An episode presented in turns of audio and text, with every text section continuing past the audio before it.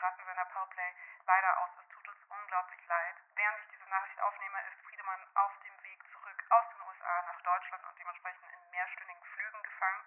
Und nach seiner Rückkehr bin ich wiederum innerhalb Deutschlands so sehr unterwegs, dass wir einfach kein Zeitfenster finden konnten, in welchem wir beide an einem ruhigen Ort sind, um aufnehmen zu können.